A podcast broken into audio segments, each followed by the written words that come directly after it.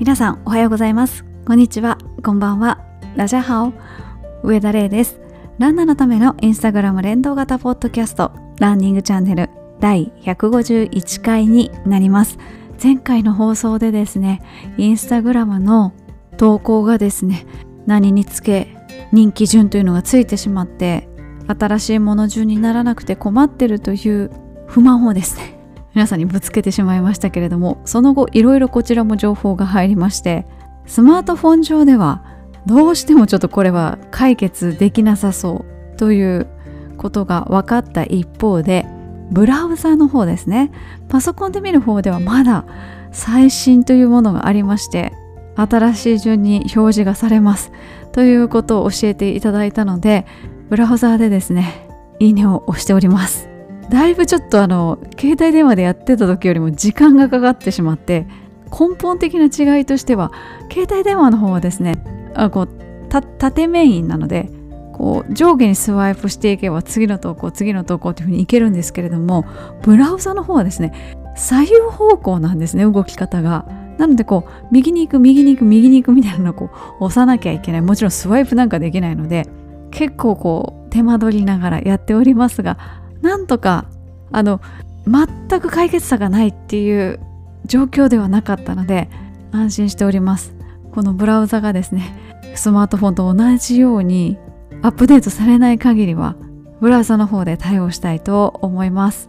いろいろ教えていただきありがとうございました。ということでですねいつも通りの今週のリスナーさんができそうです。この1週間もいろんな大会行われましたのでご紹介していきたいと思います。まず一番参加された方が多かったのが長野マラソンです。そして次多かったのが岐阜清流ハーフマラソンになります。そしてこちらもなかなか多かったのが東京で行われた情熱ハーフマラソン。そして私と同じく UTMF に出られた方もたくさんいらっしゃいました。どちらかというと富士の方が多かったですかね。私もなんとかですね。無事に完走して帰ってくることができました。他の大会では川田杯マラソンですとか東京ランナーズトライアル山寺蔵王ウルトラトレイルマラソンまたこちらも複数の方出られてました。ウォーズ蜃気楼マラソンそして佐伯万丈健康マラソンも複数の方参加されてましたし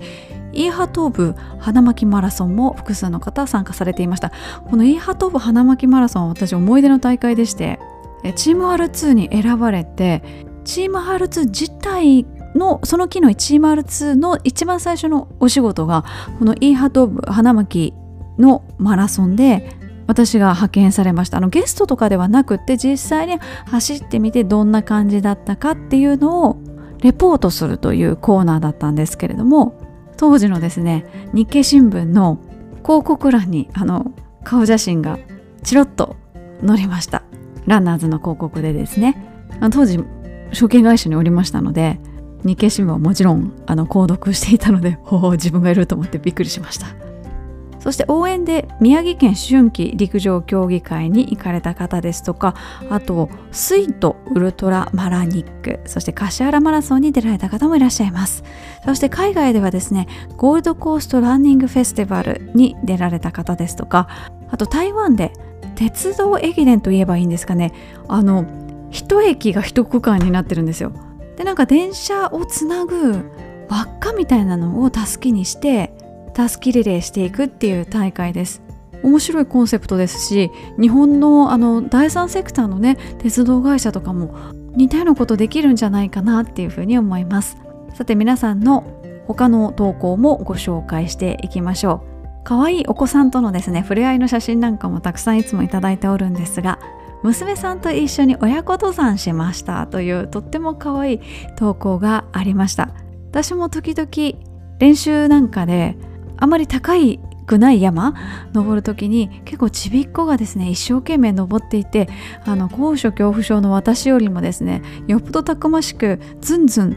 登っていく子供たちを見て将来有望だなトレランやったらめっちゃ早いだろうなって思いながらちょっと温かい目でおばちゃんは見てるんですけれどもそんな感じでですね親子で娘さんと行かれましたという投稿がありました。続いて目の病気になりましたという投稿をいただきましたのでご紹介します。非分症という目の病気だそうです。漢字がですね飛ぶ虫の蚊ですね。に症状の症と書いて非分症というふうに読むんだそうです。まさにこう何かが飛んでいるようなですねそんな風な見え方をする病気でして網膜剥離なんかの一歩手前の症状だそうです。そして大病されてから一定期間が過ぎましたということで大腸がんの手術をされてから5年が経ったというような投稿もありました。現在この番組を聞いてらっしゃるインスタグラムを投稿してらっしゃるということはもう元気になられてもちろんランニングも楽しまれてるっていう状況ですのでがもちろん怖いですけどね私も怖いですけれども決して不治の病じゃないんだと復帰されてる方もたくさんいらっしゃるということでご紹介しておきます。そして娘さんがあのように旅立たれてから1年が経ちましたというような投稿もありました。よくあの時が解決するっていうような表現があるんですけれども解決っていう表現は果たして正解なのかなっていうふうに思うことは私も結構ありまして解決するってなるとなんかすごいオールオッケーみたいななんかもうオールクリアみたいなニュアンスが強いかと思うんですけど決してそうではなくって時を経るにつれてその人に対する思いとか解釈とかがちょっと変わっていくっていう決して時が解決するわけではなくってなんか熟成されていくそういうものになんかこう近いのかなっていうふうに私自身は妹事故で突然失って感じるところではあります。ただそれは私が姉だからという立場ゆえに感じることかもしれないです。やはり一番ショックを受けていたのは母なのでもう本当にもうあの彼女の生き方が根本から覆るぐらいの衝撃だったと私は想像していますし、まあ、もちろん私にとってもすごく大きな出来事ではあったんですけど妹が亡くなって母親がえらく落ち込んで鬱にもなりその母を見てきて逆算してしまうというかその一人の女性が子供を産み育てることっていうのがどれだけその女性にとって大きな部分を占めているのかっていうのを私自身はすごく本当は見なくてもいいのに見せつけられたようなそんな印象があっていやだから女性って強いなって母ってすごいなっていうのを別に女性をひいきしてるとかそういうのではなく本当に純粋にそう感じましたしその子供の死っていうのは母親にとってやっぱものすごく大きなことでそれをその時がどうにかできるなんてそれってやっぱ違うなっていうふうには思いますよね。そのどういうふうな状態になれば亡くなった人と一緒に生きていけるのかっていうのはその人その人によってやっぱ違うのでもうそれは本当に一人一人がどういう状態が自分が納得して生きていけるのかっていうのも本当に探し続けるしかないんだろうなと思ってまだまだほんの1年でまだそこら中にその亡くなった方の面影っていうのが風景だったり部屋の中だったりいろんなところにまだ散らばってると思うんですけれどもどういう状態がご自身にとってこう心地いいのかっていうのをですね探しながら過ごしていかれることを願っております。いろんなトピックをお伝えしまいりましたがこの番組の冒頭ではランニングチャンネルのハッシュタグがついたインスタグラムの投稿をご紹介していきます。こちらのハッシュタグはですねついに4万9000件5万件を目前に控えております。ひとえに皆さんがですねこのハッシュタグをつけて投稿してくださるもうそれそのおかげのみです。ありがとうございます。アプリの仕様が変わってですねちょっと一筋縄ではいかなくなったんですけれども頑張ってブラウザの方で私は漏れなくいいねいたしますしどうしても人気のっていうのがねフィルターがかかっちゃいますけれどもランニングチャンネルで検索していただきますと同じ番組も聞いてらっしゃるリスナーさんが普段どんなアクティビティをされているのか見ることができますのでそちらの方もぜひチェックしてみてください。以上今週のリスナーさんでした。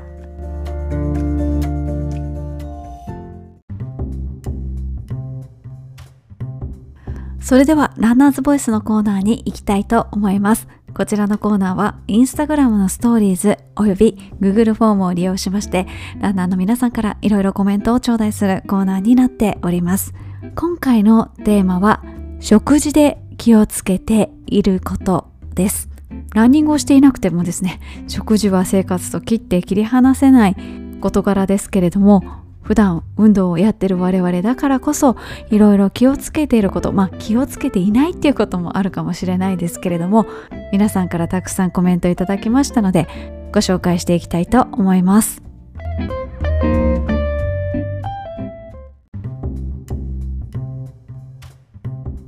それでは早速ご紹介していきたいと思います。まずはですね走っているからこそ食事気にしてませんよ。気にしたくないから走ってます。っていう方ももちろんたくさんいらっしゃいます。何も気にしてないです。好きなものを好きなだけというような方もいますし制限しないことがこだわりという方もいらっしゃいます。いくつかコメントをご紹介していきます。逆に制限しないことがこだわりかもしれません。私たちはほとんどがアスリートではなくて趣味かっこ市民ランナーなのでしっかり食べたい時に食べたいものを食べるようにしています。ランニングのために制限するのでは記録が出なかった時にもっと制限しなきゃとなってしまうのでランも食事も楽しくというふうにいただいています。他の方も基本は食べたいものを食べたい時に食べる。その分は走って消費するがルールです。ビールも揚げ物もご褒美としてありがたくいただきます。ただレース前の夕食は揚げ物取るのを控えていますというふうにいただいてます。あと季節のものは優先的に食べるという方もいらっしゃいます。やっぱ旬のものは美味しいですし栄養価も高いと言われていますしね。そしてこのワードもよく出てくるかもしれません。走ったら0キロカロリーです。普段の食事を気をつけている分また走ってカロリーを消費している分走った後は欲望のままに物を口にします。といっても自分の場合はコンビニやスーパーで見かける新発売のスイーツや今まで買ったことのないものなど大層な話ではないのですが頑張って走った体と精神にご褒美をあげることもそうですしそれが走るモチベーションにもなっています。早朝ラン夜ラン後にこっそり食べたものを写真で残しているゆえ食事に気をつけてくれている妻には見せられないのですが点点点ということでこれは個人的な感覚なんですけれどもランナーの皆さんはスイーツに詳しいですよね。コンビニスイーツそしてあのちゃんとしたお店のスイーツもそうですしあとパンとかもそうですしたまにこう食べることに対してこうとんでもなく無頓着な方もいらっしゃるんですけどもう食べるもの何でもいいみたいな。でもランナーの方は好きなもの食べるっていう方も比較的制限してるって方もやっぱり結構こだわりがある方が多いのかなっていうふうに思います。やっぱ走った後の食べ物が 美味しいのでやっぱより美味しく食べるにはどうしたらいいんだろうとかより美味しいものはどこにあるんだろうなんなら走っていっちゃうみたいな感じでやっぱり食べることに対してのこだわりもなんか増すような気がしています。さてここからはですね食べ物食べ方いろいろこだわってますよというコメントをご紹介していきたいと思います。まずはですね食べる順番からです。複数の方からコメントいただきましたのでご紹介します。僕がこだわるというか気にしているのは食べる順番です。血糖値スパイクを避けるために食事はプレーンヨーグルト野菜主菜炭水化物系と取っていきます。夜はお酒を飲むので炭水化物系はお休みです。いわゆる米ジュースや麦サイダーが取って変わりますということで米ジュースは日本酒ですかね。麦サイダーはビールですね。続いてのコメントもご紹介します。食事は野菜から食べます。急激に血糖値が上がることでインスリンが大量に分泌されるのを防ぐ目的としています。インスリンが大量に分泌されることにより脂肪を溜め込むことになるらしいのですが本当のところは分かりません。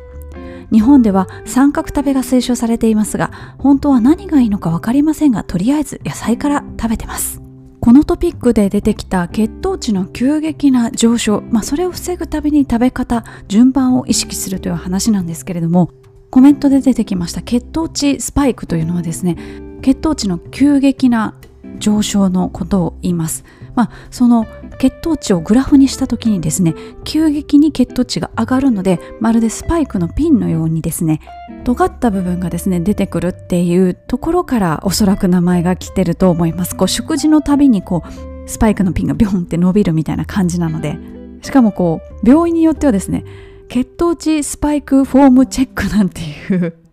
記述もありましてまるでなんかランニングのパーソナルコーチのホームページを見てるようだというふうに思いましたこの血糖値スパイクなんですけれどもずっとその血糖値をモニタリングしてないといけないので普通の健康診断では出てこないっていうものですですのでその血糖値スパイクフォームチェックというのはですね血糖値をこうモニタリングできる機械みたいなのを取り付けてずっと血糖値のグラフをこう取り続けるってことをやらないといけないみたいですね。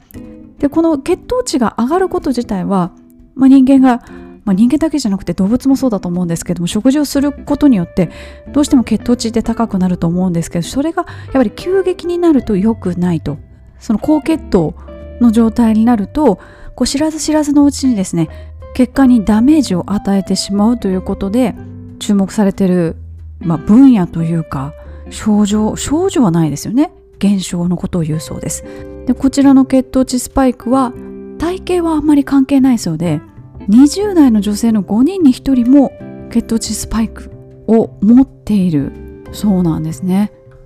例えば朝食を取らないとか睡眠不足とかすごく早食いだとかやっぱりそういうことが影響するそうです。そして三角食べって懐かしいですね。小学校入学した時にそうやってこう食べるのがいいんだよって教えられてでもなんか私いつものご飯が余るんですよね。炭水化物抜きダイエットとか流行るもっともっと前からもともとあんまりご飯の量が食べれないっていう人間でして結構食べ方は苦労した思い出があります。さて血糖値スパイクのところでやっぱり3食しっかり食べなきゃいけないみたいな指摘もありましたけれどもこの3食きちんと食べるということを意識していらっしゃる方々もたくさんいらっしゃいますのでコメントをご紹介します。ダイエットのため夕食を抜くこともありましたがストレスで胃を痛めてしまったことがあり今は1日3食必ずバランスを考えて摂るようにしています。年齢を重ねるにつれて少しでも暴飲暴食するとすぐにお腹が痛くなるので自然と腹8分目で収まるようになりましたというふうにいただいています。続いてのコメントは3食は必ず食べるようにしています。ハードなトレーニングはすぐにプロテインを摂取し夜寝る1時間前に再度プロテインを取るようにしています。レース前1週間は断酒しています。というふうにもいただきました。あとは早食いもねあんまり良くないって先ほど話ありましたけれどもゆっくり食べるように気を使っていますという方もいらっしゃいます。時間がない時早食いしてしまいたくなりますが食べる量を減らしてでもゆっくり食べますというふうにいただきました。そしてバランス良い食事ですね。食事で気をつけていることは野菜と肉ご飯をバランスよくとることを心がけています。体重が気になって炭水化物を抜くとか肉も胸肉とかささみとか脂身がほとんどない肉を食べる人もいると思いますがそれをするとおそらく体調不良になりそうなので私は全然制限せずに食べて体調とか体重を維持するようにしています。ただお菓子だけは食べ過ぎないように注意しています。あくまでも食べ過ぎないように注意しているだけで普通に食べてますがというふうにいただきました。何事もね何事も食べ過ぎも良くないですし何かのやり過ぎも良くないですね。練習のしすぎも良くないですしほどほどっていうところが一番いいんですけどね。どこがほどほどなのかっていう見極めもまた難しいんですがそこのバランスをとっていくのもまたこう一つのね楽しみだったりもします。バランスの良い食事という面ではですね私はあの話題のチャット GPT をよく利用しています。彼なのか彼女なのかわからないですけども彼らに食事の献立を作ってもらうことがとっても多くなりました。聞き方は本当に何でもよくってただやっぱりいろいろこう条件を提示してあげる方が AI も答えやすいので私の場合はここ最近こう毎週末その UTMF の練習のために週末現地に行って、まあ、土日両方とも、まあ、例えば20キロとか30キロとか山を歩くということを繰り返していましたので、まあ、そこからの回復とですねで何日か後に本番があるっていうことを条件として彼らに聞いていました、まあ、何日前に長時間の有酸素運動を行いかつ何日か後にまあ、20時間のトレイルランニングを控えていますと。疲労からの回復とロングトレイルに備えるという観点からどういうものを食事に取り入れるべきですかみたいな聞き方をしてですね。ただ彼ら結構ね あのおしゃれなものを言ってくるんですよね。キヌアとか。あとちょっと日本で手に入りづらいものとかも言ってくるんですけど例えばそれはそういうのが出てきた時はそれは家にないですとか逆にあの家にあるものを提示する。例えばもうメインは決まっていますと。鶏肉のソテーにしたいと思いますみたいな。鶏肉のソテーが主食でで先ほどの条件を踏まえてどういうものを、まあ、副菜として選べばいいですかとか先ほどの条件を前提にした場合どういうものをプラスアルファするとより良いですかみたいな聞き方をするとやたらめったらねアボカドを勧めてくるんですけどね。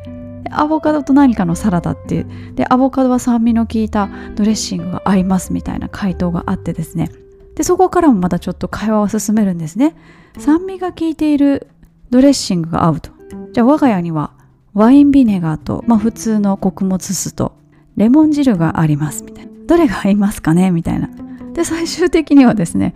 バルサミコ酢とオリーブオイルそしてマスタード。それをアボカドとトマトで和えたサラダが出来上がるんですよね。ものすごく知識があって親身になってくれる友達みたいな感じですねチャット GPT は。一方でプログラム言語以外で計算式を生成したりとかそれを実際に計算したりっていうのは結構不得意でそれこそペース表を作る時にですね、えー、勾配を考慮したペース表をどうしても作りたくって区間ごとのですね。で上りと下りまあもちろん距離そういうのは全部自分で、えー、無理やり力技で取ってきましてでそれをチャット GPT に読ませて勾配を考慮したペースっていうのを作りたかったんですが、まあ、ペースとか時速とかこう10進法とこう60進法も入り乱れますしまあ計算を間違える間違える4時間ぐらい言い合ってましたね。こう私は計算の中身が知りたくってけれどもそのプログラム言語、まあ、少しだけわかるんですけどテック系の人間じゃないのでそのまあ Python の式とか見てああなるほどふんふんふんみたいな風には読めないので、まあ、普通の Excel とかので使うような式で書いてほしくってその式の中身をきちんと理解した上で自分で計算をしたかったんですけれどもそこをうまく彼らがちょっと表現できなくてですねしかもこう式の中身をこう実際の数字を入れて計算してくれっていうふうに言ってちゃんとこう数字が入った式があるんですけどそれ結構ね四則計算堂々と間違えてくるんですよ。でその四則計算を、ま、間違えてるところを指摘してあげたくって長い式をですね分解して一つ一つこう計算するように言うんですけど最後の最後になってやっぱ間違ってたっていうのに気づくんですよね彼らも。人間だとパッと見でじゃあここの平均ペースは4分でしょうとか言っていやいやいや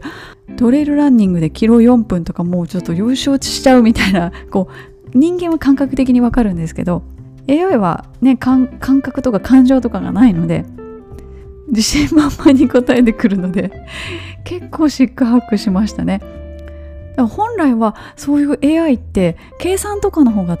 きっと得意だと思ってたんですけど、まあ、文章を生成する AI なのでっていうのが特にあるかもしれないですけどやっぱ会話型の方がよりこうスマートな回答が返ってきますのでなんかすんごい話が飛んじゃったんですけど今日の献立とかですね家にあるものの中でかつこうランニングをやりますっていうのでそのアクティビティにとってもいい献立なんですかとかあとトレーニングした翌日の飲み物ですね。ソイラテがいいのか普通のラテがいいのかオーツミルクラテがいいのかアーモンドミルクラテがいいのか聞いたら答えてくれます。でもそれもちょっと一回間違ってましたって謝られたことあるんですけどね。あと何おやつ何食べたらいいかとかね。ちょっと食べ物で迷う場面がありましたらチャット GPT に聞いてみてください。さて3食きちんと食べるですとか食べ方についてお伝えしてきましたけれども今度はそれぞれの食事についてです、まあ、朝昼晩おやつ。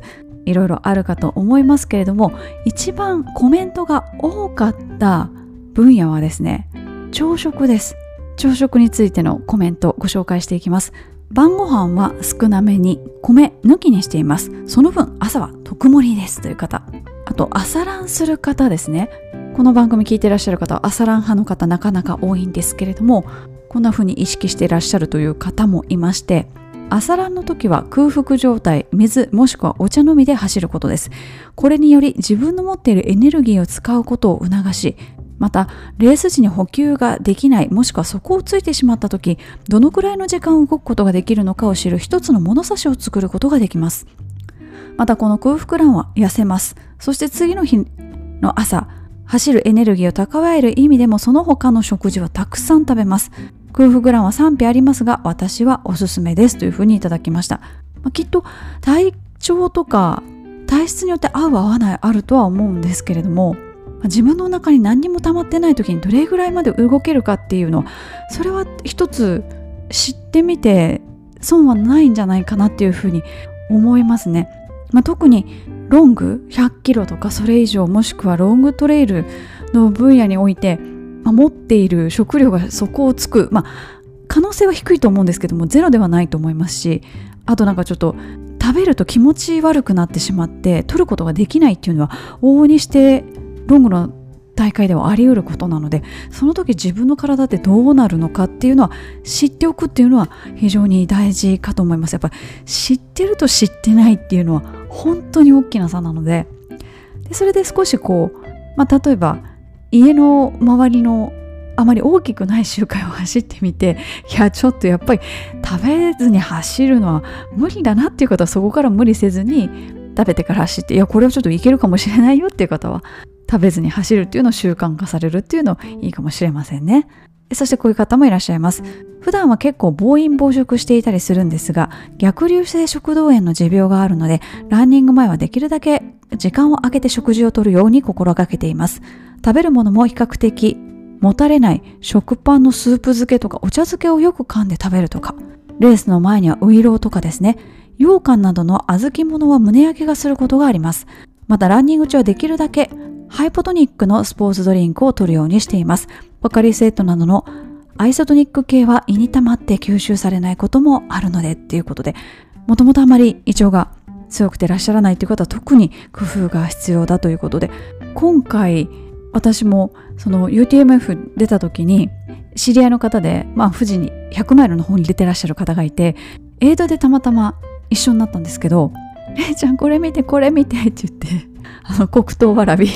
セブンの黒糖わらびを見せてくださってみんなこれ持ってるよとか言ってすごいねランチャン効果すごいねとか言って別にあの 私がおすすめしたわけじゃなくって皆さんがおすすめしていただいて結果それがさらに広まって UTMF で持ってきてる人がすごい多かったっていう結果になってるんですけどでそこでちょっと話をした時に、まあ、羊羹ももちろん食べやすいですし実際にエイドにありましたあの橿原の塩羊羹ただこう何て言うんですかね。長い距離長時間走ってる時って羊羹でさえもこうもさっときもさっとしてしまうというか食べ応えがありすぎる。それがちょっとストレスになるっていう場面もあってまあ、わらび餅とか黒糖わらびとかあのレモンわらびはそれに比べるとつるんとしていて食べやすいのであやっぱトレイルとかにはいいんだなって改めても思いました。私自身はあのレモンわらびを一つ最後好きなところで食べようと思っていてそれ以外はもうほとんど全部もうアミノバイタル一択だったんです。もう他のジェル一切持っていかない。アミノバイタルしか持っていかないというふうにやっていてでレモンわらびは好きなところで食べようと思って最後の夜中のパートのですねもうまあまあまあまあ辛かったっていうかもう上りでしんどいのに心拍が140から全然上がらなくてですね、まあ、進むのが結構それ以前に比べると大変っていう場面があった時にちょっとちょくちょく休まないといけない状況になってしまってその時にあの鉄塔あの電線電線と電線をつなぐあの大きな鉄塔が大抵山のところに立っていてそこは大抵こう車が途中まで入れたりとか山道ができてたりするので結構鉄塔の近くってよく通るんですけどその鉄塔の下に入り込んであの邪魔になっちゃいけないので 鉄塔の下に入り込んで体育座りしてレモンわらび食べました。美味しかったですね。あの甘みと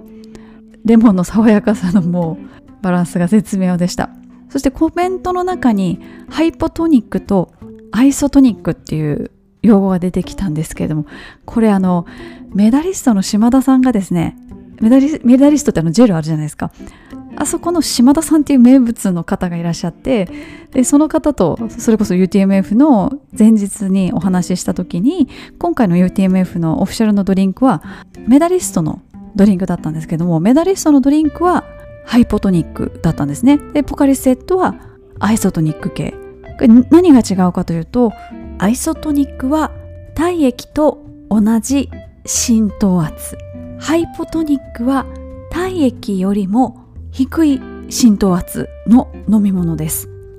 ポカリセットですとかあとアクエリアスの CM で体液と同じっていうのはなんか聞いた覚えがあるなって私も思うんですけれども、まあ、なぜその体液と同じ浸透圧のものと低い浸透圧の飲み物があるかと言いますとそれぞれに特徴が違うからです。アイソトニック飲料は浸透圧が体液と同じなので体液が通常の状態であれば吸収されやすいです。ただ運動している時発汗している時っていうのはですね汗と一緒にミネラル分が塩分がですね出ていってしまうので体液の濃さがですね通常よりも薄くなる場合があります。そんな時にですねアイソトニック飲料を飲むとアイソトニックは普段の体液と同じ浸透圧。一方で汗をかいている状態で体液は通常よりも低い浸透圧。ってなるとどっちに水が行きやすいか水分が行きやすいかってなるとですね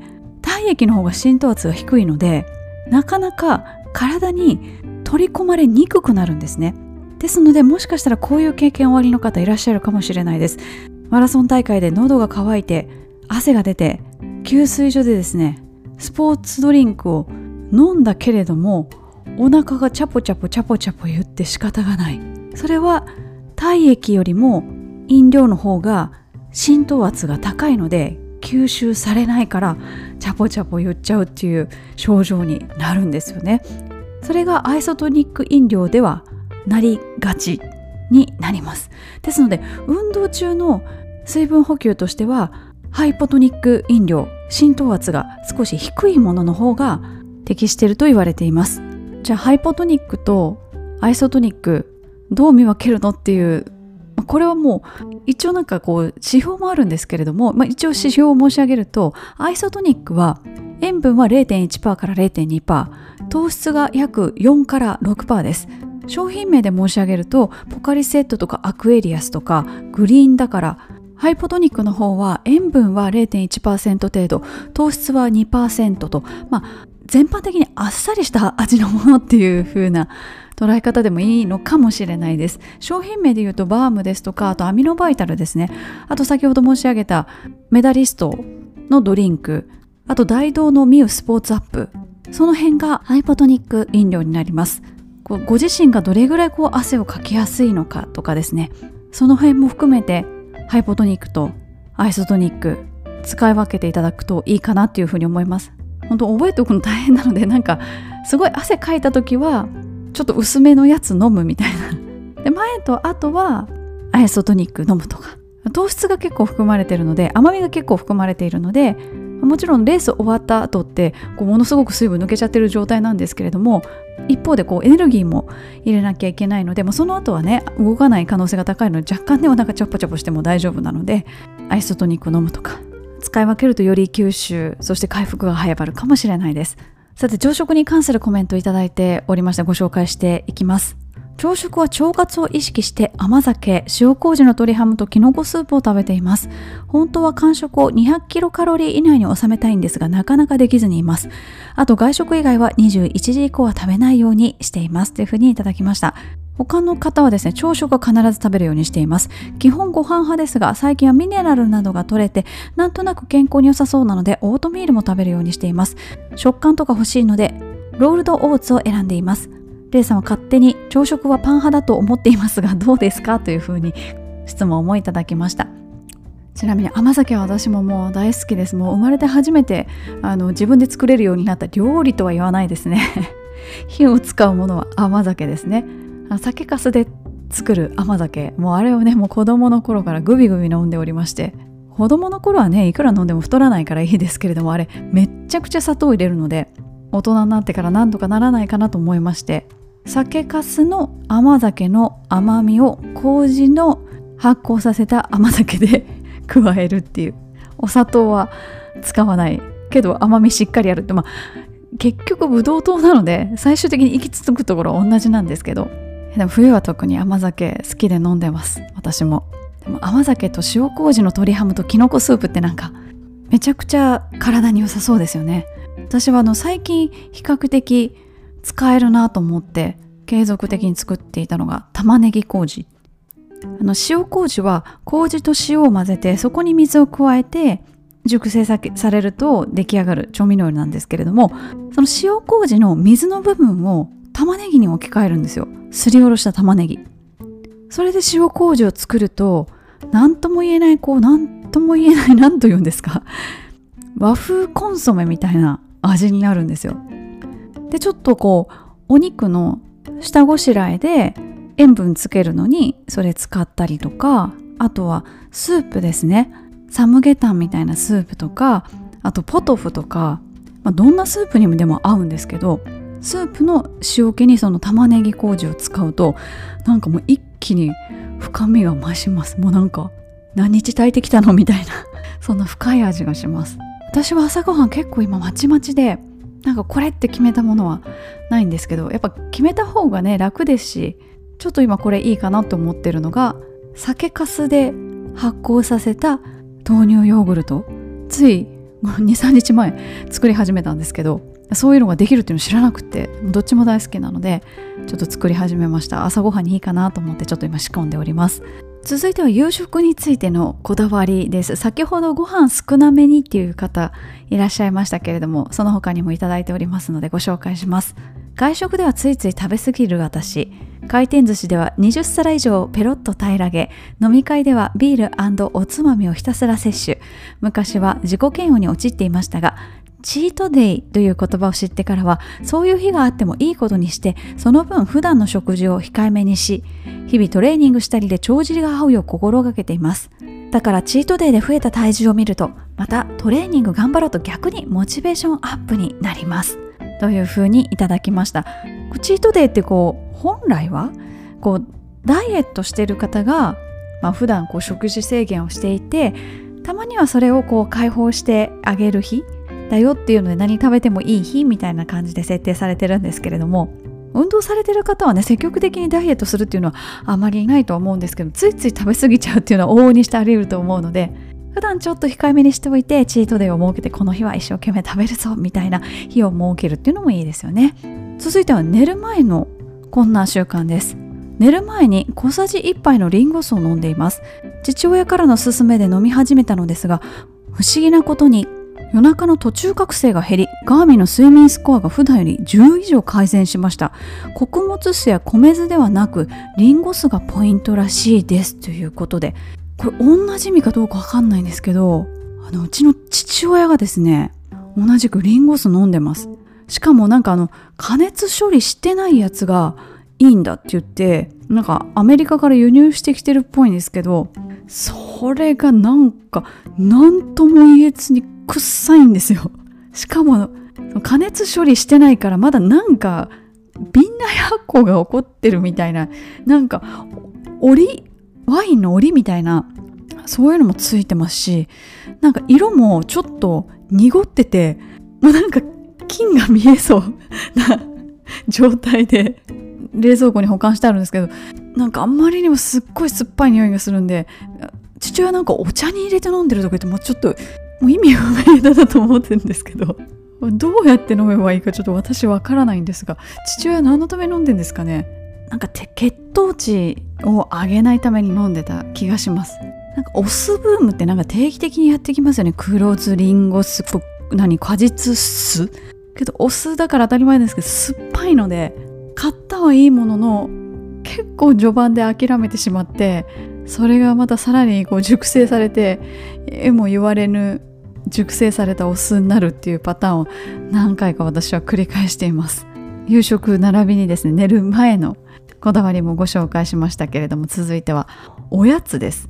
おやつだけじゃなく毎食食べてるということでちくわです。3食必ずちくわ1袋45本入りを食べています。ちくわは低糖質低脂質高タンパクでロカボ商品なのでおかずにおやつにおつまみに食べています。ちょっと塩分が気になりますけどね。でもそれを取り除くと魚の練り物製品で結構優秀な気がします。私はよくセブンイレブンのですねシタラバっていうカニカマみたいなやつの中に明太子マヨネーズが入ってる やつがあるんですけど100キロカロリーぐらいですかね。たまにおやつで食べてます。なんかあの変なおやつ食べるよりかはマシかなと思って。でもなんか3時ぐらいにねしたらば食べてると匂いもしますしなんかえこいつなんかもうおつまみ食べてんのかみたいなそんな光景ですからちょっと女子っぽくはないんですけどでも私は好きでよく食べてます。続いてのおやつです。仕事で遅くなってお腹が空くことがよくあります。以前はおにぎりせんべいとかおばあちゃんのパタパタ焼きとかをボリボリ食べていたのですが気がつくと体重が増えていました。で最近はソイジョイとか一本満足バーに変えました。机の足元にアシックスの靴の空箱に入れて常備しています。それにより体重は減った覚えはありますが走行距離を増やした現在の方がもっと痩せましたねというふうにいただきました。おにぎりせんべいとかねポタポタ焼きも懐かしいですね。めっちゃくちゃ流行りましたね私小学校の頃。あとあの小粒っことか歌舞伎揚げ関西でいうと盆地揚げっていうのがあるんですけどああいう系のやつは美味しいんですよね。ちょこっとつまむのにねちょうどいいですしね。今回のコメント仕事で遅くなった時の話だったんですけど、まあ、仕事中も結構3時4時ぐらいでお腹が空いてきてどうしたものかと考えるんですけど私は一回立ち止まってですねこのお腹が空いたと思っているのは本当にお腹が空いたのか口寂しいだけなのかなんか今の状況に飽きているのか何なんだって一回考えます。で本当にお腹が空いているでなければ、まあ、ちょっとね散歩がてらぐるっと歩いてみたりとかドリンクを飲んでみたりとかしてでもやっぱりお腹空いてるってなったらサボってるとグミとか買っちゃうんですけど砂糖のついてないドライフルーツを食べたりします。一袋で例えば成城石井とかで300円ぐらいするんですけど確かに他のおやつと比べると高いんですが今そこ値段を気にしなきゃいけないものなのって自分に言い聞かせて、まあ、値段が安いよりもなんか体にいいもの食べた方がいいよねって思ってるからドライフルーツを選びに行ってるのであってそこでその300円1袋300円に躊躇してたらダメだと思ってドライフルーツを買って席でカミカミしてます。ね、そんだけ頻繁に買うんだったらねもっとなんか大きなポーションでね1キロとかあの問屋さんで売ってるみたいなやつ買えばいいのにって思い始めてからもう1ヶ月ぐらい買ったので経ったのでもうそろそろ買おうと思います。あの私の大好きな上野の小島屋さんっていうナッツとかドライフルーツを売ってるお店がありましてそちらはあのナッツもそうなんですけど塩分がついてないナッツとかあと砂糖がついてないドライフルーツとか売っているのでしかも回転が早いので結構フレッシュなものが多いんですよねあの仕事で楽天グループの去年25周年だったんですよね。それのパーティーにあの仕事で呼んでいただいた時にそれのお土産の中にその小島屋さんのナッツが入ってましてやっぱり楽天でも人気のナッツ屋さんなんだなって思いました。ちなみにねそれとあのイニエスタのシャトーのワインをもらいましたね。まだ飲んでないんですけどまだ結構コロナがまだ流行ってた頃だったんですけどものすごい招待客の数で岸田首相とかもいらっしゃっててもう厚生労働大臣とかもうめっちゃくちゃ密なパーティーなのにむっちゃニコニコに挨拶してましたけどね。あんまり言っちゃいけないのかもしれないですけど。やっぱすごいなっていうふうに思いました。というような形でちょっと話があっちやこっちや飛んでしまったんですけれどもこちらで一旦前半を終わりにしたいと思います。後半はですね食べ方というよりか食べるタイミングとかそういうものではなくて特定の何かに対するトピックです。お酒だったりカフェインだったりあと油分鉄分タンパク質あとこれを食べるためにとかですね。これを食べたらとかあと発酵食品ですね。いろいろコメントいただいておりますので引き続きご紹介していきたいと思います。以上ランナーズボイスのコーナーでした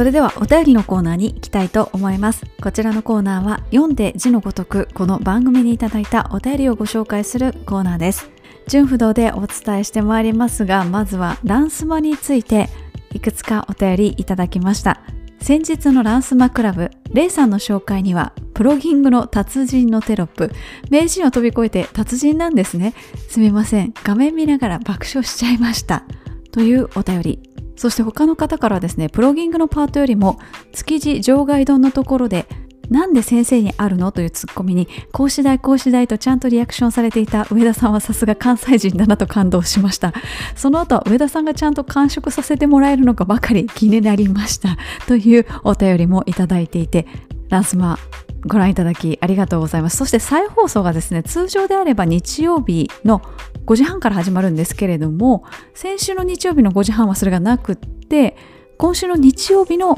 4月30日ですね5時半から私が出演した回が再放送になります。もう放送されたので、まあ、あのまだご覧いただいてない方はちょっとネタバレとかになっちゃうかもしれないんですけどちなみにあのプロギングの達人っていうのは別に私自分で言ってるわけじゃないですからね。スタッフの方がつけてくださったみたいです。そして私自身実はですねまだオンエア見てなくって。オンエアされた日にあのホテルに泊まってたんですけども UTMF の前日だったのでそのホテルに BS がついてなかったんですよね。結構珍しいなと思ったんですけどなので見てないです。あの録画をしてあるんですけどまだ見てないです。バタバタしていて。でももちろんロケに全部参加しているのでどういう内容かっていうのは把握はもちろんしていますし今回面白かったなというかやっぱすごいなって思ったのが、まあ、前回も申し上げましたけれどもやっぱ芸人さんってすごいなと思って私今回、ま、ランスマ2回目の出演なんですけども前回は通勤ランで今回はプロギングなんですけれども制作会社さんが実は違うんですね。制作会社さん2社ありまして、まあ、あのその2社さんが交代であの作っているんですけれども前回の回通勤ランの時は一人でロケだったので他の方いらっしゃらない状況で一人でこう何て言うんですか物を選んだりとかなんか日焼け止めを塗りますとかですね。自己完結でかつ台本で結構いろんなことが事細かに決められていてそれはそれでねあの台本から逸脱したら申し訳ないと思って一生懸命やったんですけど今回は何せ芸人さんがお二人もいらっしゃるじゃないですか。そこに素人一人。しかも台本にあんまり何も書いてないんですよ。なのでもう出たとこ勝負。もう流れだけは決まっていて途中は本当にあのアドリブばっかりです。でちゃんかわいさんとか八代優さんがこういい感じに振ってくださるのでまたここをね逃すといけないと思うと余計に緊張するじゃないですか。いやでも本当緊張するというか緊張感がある。多分スタッフの方はそういう風には見えてないとは思うんですけれども。でもそんな現場でした。あとあれちゃんとやってるのっていう聞かれたこともありまして職場の人とかに。あのちゃんと1時間みっちりやってます。でゴミは本当にあの仕掛けたわけじゃなくって本当にあれだけ1時間で取れてます。ものすごいね大きなものとか拾ってらっしゃいましたけれどもあれ一人でやってる時だとあんなに大きいの多分拾えないですよね。そしてお二人が担いでらっしゃったカゴいわゆるしょいこと呼ばれるものなんですけれどもよくこんなもの売ってましたねってどこで買ってきたんですかって聞いたところですね。さすが NHK さんです。美術の小道具らしいです。ああなるほどって思いました。それは NHK さんだったらあるわと思って。私はあれ背負ってないんですけどあれ背負って書いたら相当大変じゃないかなって思います。そしてそして人生初の食レポですね。やっぱ食レポはね本当に難しいです。普通に考えて口の中に物が入ってる状態で喋れないですもん。なので食レポしてる時ってタレントさんって実は食べてないんじゃないかなって思いましたね。振られても話せないんですもん。しかも丼は難しい。ボロボロご飯が落ちちゃいますしね。なんかこうおぎおぎよく食べようと思えば思うほどボロボロいろいろこぼしたりして食レポって難しいなって本当に思いましたね。まあもうやることないのでいい勉強になったってそれだけなんですけど。でこれも笑い話なんですけれども朝からずっとロケやっていてプロギングやって一旦終わりました。で海鮮丼屋さんに行きます。けどまあ海鮮丼屋さん貸し切らないといけないのでちょうどこう昼の部と夜の部の中休みの時に撮らせていただいたんですけどちょっと休憩時間があります。空き時間がありますっていうことで制作会社さんのオフィスの控室みたいなところに行って休憩してたんですね。まあ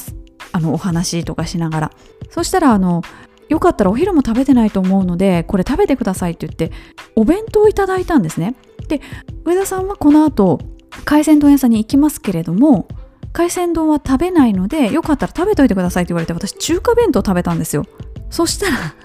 スタッフさんの勘違いで私の海鮮丼もあったってことになってあの現場で私が一番たくさん食べてます。さすがにその日もう夜食べなかったですもん。なのであのインスタで告知した時にあのちゃんかわいさんと八代優さんと3人で写ってる写真をお出ししたかと思うんですがあれ海鮮の食べた後なんですね。なのでちょっとなんか写真が暗かったりとかあとお腹が出てる。もうお腹パンパン状態で。いやでも美味しかったです。あとはもう芸人さんに対してのあの褒め言葉にはならないのかもしれないんですけどちゃんかわいさんもやしろゆさんも本当にすごく真面目な方でらっしゃってちゃんかわいさんは本当に途中でめっちゃ怒ってましたからね。なんでこんなに捨てる人がいるんだって本気で怒ってました。でブロッキングしてると怒りとか虚しさとか無力感とかまあまあこうネガティブな感情が出てくるんですけどいいことやってるのにネガティブな感情を抱くっていうのはとっても損なことな気がするのでもちろん私もやっててそういうふうに感じることもあるんですけどそっちの方に突き進まずにあこれで街が綺麗になるとかなんかしかるべきところにこのゴミちゃんたちが行って成仏するって思ったらあ素敵だなって思うようにしないともう本当に腹だけ立ってきて最終的に嫌になっちゃうのででも本当にチャンカワイさんは言ってもこれ仕事ですからね。お仕事でプロギングやってるのに本当にこうご自身の個人としての素直な感情を表に出されてでもかつやはり芸人さんなのでもう一個一個に突っ込むんですよね。オンエア見られた方お気づきかと思いますけれどももう常に物ボケなわけですよ。やっぱ言うこと言うこと面白いですし芸人さんがプロギングしたらこうなるのかってそこもすごい楽しいところではありました。再放送30日にありますけれどもツイッターのところにはですねあの短い動画が載ってますのでそちらにも私達人として出ておりますのでどうぞご覧くださいさて続いてはですね UTMF 会についてもお便りいただいております生きて帰ってこれましたよかったです回感想おめでとうございます。富士の走れないきっついとこだけ走るのが回だとお聞きしています。番組内で聞けるのを楽しみにしていますというお便り。そして他の方からはレース前は睡眠取れましたか？というふうにご心配いただいております。またですね、きっと回ロスになっていることと思います。まだ疲れもあるでしょうから無理なさらないようにしてくださいねというお便りもいただきました。ロスにはなってます。疲れは、疲れはね、そんなにないんですよね。そしてレース途中の音声や写真の解説をお願いしますいつか出場してみたいなということであのぜひお勧めしたいですそして富士に出られた方からもお便りいただいています。今回富士初参加初完走できて改めて感謝を伝えたい。レイさんはもとよりリスナーさんの投稿から得られる情報は本当にありがたい。今回取り入れた対策練習アイテムにも活かせました。また大会関係者の皆様にも改めて感謝です。でも今回の富士では夜間山の中で体と精神の限界からまだなんあと何キロ？なんなんここ？なんてボランティアさんに対して言うべきでない言葉が自力でしか行けんあんな山の中で対応していただいている方に本当に失礼なことをこの場を借りてお詫びさせてください。本当に申し訳ありませんでした。そしてこれからもよろしくお願いします。というふうにお便りいただいています。お便りにありましたように UTMF ウルトラトレイルマウント富士はですね100マイルの富士というカテゴリーと69キロの貝というカテゴリーがあります。この貝の貝はですね貝の国の貝です。そして富士の最終のその、まあ、約70キロ同じコースを走るのが回になっています。このコース取りがですね本当によく考えられてるなって本当に思いました。これ全く海と富士が違うコースだったら多分また出たいとかあわよくば富士に出たいとか思う度合いが一気に低くなると思いますやっぱあの一緒のコースだからしかも一番きつい最後そこを一緒に走らせてもらえたっていうことに対する価値がものすごく大きいです。会がスタートした時点で富士の方ってもう100キロぐらい進んでこられてるのでもうコンディションが全然違うわけですよ。これがこう後半になればなるほどまあより大変にはなってくるんですけども回は回でね後半も大変になってくるので同じようにあのへたばってくるんですけどでも富士の人にとったら丸二晩なのでいや本当に人間の限界超えてると思いますし人間の限界超えてる人何人も見えました。夜その山の中でなんか塊があるなと思ったら大抵人です。体育座りしてる人もう普通に寝そべっちゃってる人木にもたれかかってる人もう血色も悪いですしなんなら口開いて目開いて寝てる人とかもいらっしゃってけどここで休めばまた歩けるかもっていうのがあるのでそこで休んでらっしゃるのであってまだ諦めたわけじゃないんですよね。で人ってやっぱりすごいリズムがあるなっていうのもすごく感じてもうさっきヘロヘロで全然動けなくなってた人が急に元気が出ていきなり走り出したりするんですよね。それもとてつもなく速いペースで走り出したりするんですよ。あのマリオのあのスターを獲得した時みたいに。いやだからやっぱこう普段は自律神経とか交感神経副交感神経とかがこうバランスよく働いて我々が無理をしすぎないようにコントロールしてるんだと思うんですけど多分もうそれが外れちゃっててこうすごくこう極端な行動に出たくなる出れる出なきゃいけなくなるみたいなきっと局面があるんですよね。で私はもう乾燥さえできればもう本当にもう大万歳だと思っていてかなりゆっくり行ったのでいかにしてこう周りの方が自分のペースで行きやすいように行けるのかっていうのをずっと考えながらなのでこう後ろの方迫ってきたらもうすぐ道譲りますしけど譲ろうとしたところでいやちょっとあの胃腸の調子が悪いから大丈夫って断られることもあるんですけどでこうこちらの方が歩くペースが走るペースが速い時はまあ、抜かざるを得ない時もあるんですけどそういう時にこうどういうふうに声をかけたらいいのかとかそれをすごい考えましたね。なんか頑張れじゃないじゃないですか。もうだってもう十分頑張ってきてるのにこれ以上頑張れも変な話だし。なんかわかんないですけどお疲れ様ですとか言ったりとかしてましたもんね。あとファイトとかね。どう声かけたらいいかわかんないですけどなんかちょっと申し訳ない気持ちにもなってくるんですよ。こっちは距離短いし元気だし。でもきっとなんかこう会の人たちがいるから富士の人も頑張れるって要素は絶対ゼロじゃないと思って進んでました。そしてお便りにもありましたけれども本当に本当に本当にボランティアさんそして運営の方もう本当に何回お礼を言っても足りないぐらい本当に素晴らしいです。あのボランティアってこうしなきゃいけないああしなきゃいけないあれやっちゃダメこれやっちゃダメってある程度決められてるとは思うんですけれども多分それがやっちゃいけないことは多分最低限しか決められてないんじゃないかなというふうな印象を受けました。もう本当にいろんなところでずっと声張って応援してくださるんですよ。で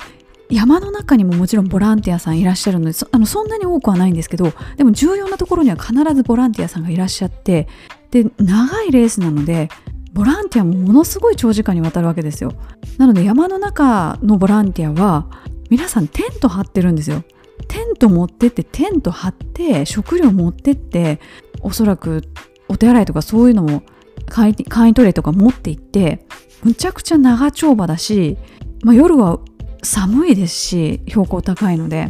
もちろん眠いですし立ったままですから。でずっとこうカウベルをね鳴らしてくださっていてもうそのカウベルが聞こえるとあ人がいるって思うんですよ。自分の周りにも人いっぱいいるんですよ。同じようにこう山を登ってる人が。でもこうその選手じゃないカテゴリーの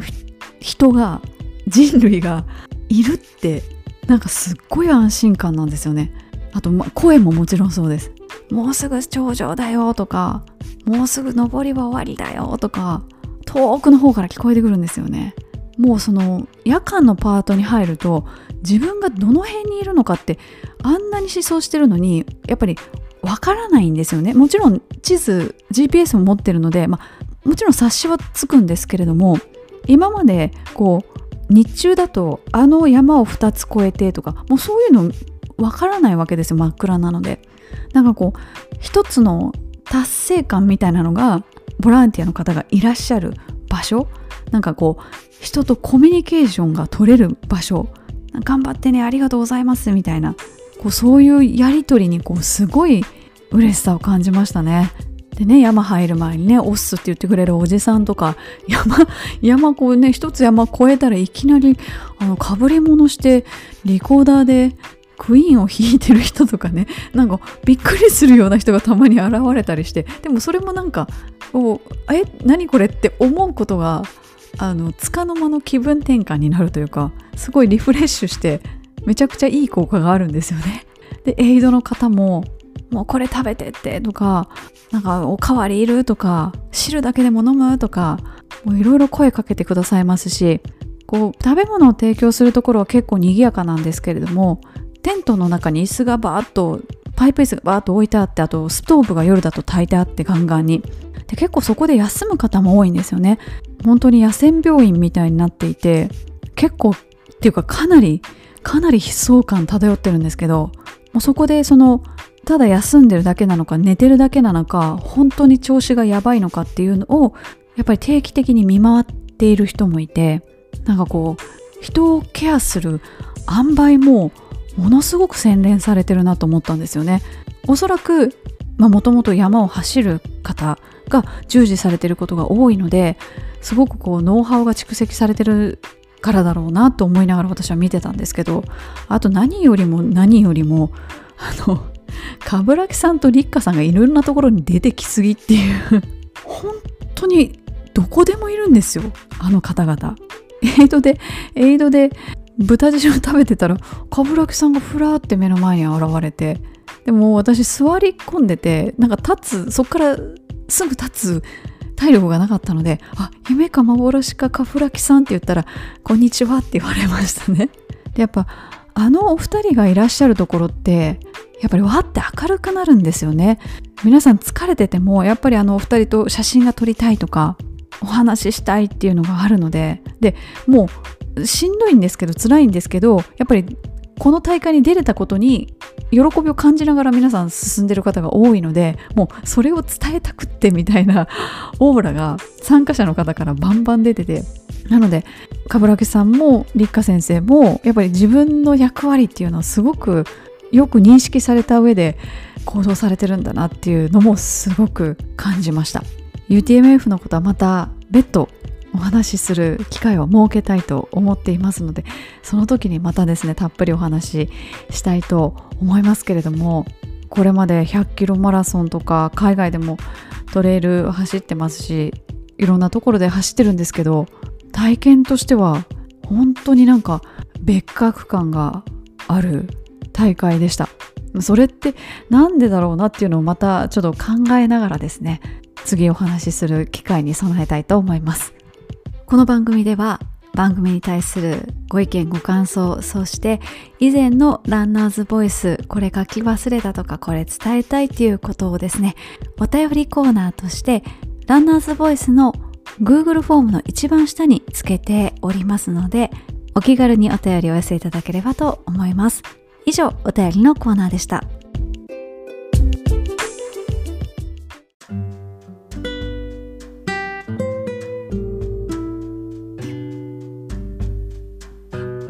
そろそろお別れの時間が近づいてまいりました。今回のランナーズボイス食事で気をつけていることいかがでしたでしょうか？今回は主にですね食事の取り方ですとか回数バランスなんかについてお伝えしてきました。どれが正解かっていうのはわからないですけれどもやはりその人に合う合わないがあるのでいろいろ試してみてですね自分に合うものが一番パフォーマンスも発揮できるものなんじゃないかなというふうに思います。ランニング自体が常にこう自分と対話するスポーツですから食事においてもそういうのがランナーは自然とでもできてるんじゃないかなというふうにも感じました。さて次回はですね後編をお伝えするんですけれどもそれより後の回ですねそちらについて告知したいと思います。放送時期はまだ未定なんですけれども UTMF について別に会を設けることになりました。ただ私一人でねめちゃくちゃ遅くて 感想さえできればいいと思っているしかも会の人間がですね話すのもあまり面白くないのでせっかくだったらゲストを呼びたいということでゲストに来ていただけることになっております。そのゲストはランニングインフルエンサーの中島ゆりちゃんです。ゆりちゃんは月刊ランナーズの表紙を飾ったりとかですね数々のスポーツメーカーの広告にも出ているんですが100マイラーでもあります。今回の UTMF 富士完走しています。ですので100マイルを走り切ったゆりちゃんとそして回69キロを走り切った私の2人で女性2人でですね UTMF について語る会というのを設けたいと思います。でも実は実はですよ。富士も海も女性の方が乾燥率高いんですよ。数は圧倒的にね絶対数は圧倒的に少ないんですけど乾燥率は高いんです、まあ、ということでというかなんというか、まあ、無事にですね 乾燥しました。2人でお届けしていきたいと思うんですが皆さんからのいろんな質問もあるかと思いますのでこの放送後からですねこの回の放送後から4月の29日からその UTMF の回に対するですね質問ですとかあとゆりちゃんに対する質問でももちろん結構です。Google フォームを設けます。そちらはいつも通りこの番組のショーノートに載せておりますし私のインスタグラムのストーリーズでもリンクを載せようと思います。100マイル走る人はですねどういう練習をしてきたのかとか荷物どういうものを持っていったのかとか、まあ、パッキングですとかあとサポートの方ですね。100マイルの方はサポーターをつけることができますのでその辺の話とかあとゆりちゃんは過去の UTMF でも100マイル走り切ってますし他の大会でも走ってますのでロングトレイルについてなどなど何でも結構です。どしどしお寄せください、まあ、放送でちょっといつになるかまだ決めてないんですけれどもちょうどあのヨーロッパ出張がありますのでその時にお送りするのがあの私の都合的にはとっても良いかなというふうには思っています。ということで近々 UTMF 会をですね設けようと思っておりますので楽しみにしていてください。ということでランニングチャンネル第151回お届けしてまいりました。皆様次回の放送まで良きランニングライフをお過ごしください。それでは。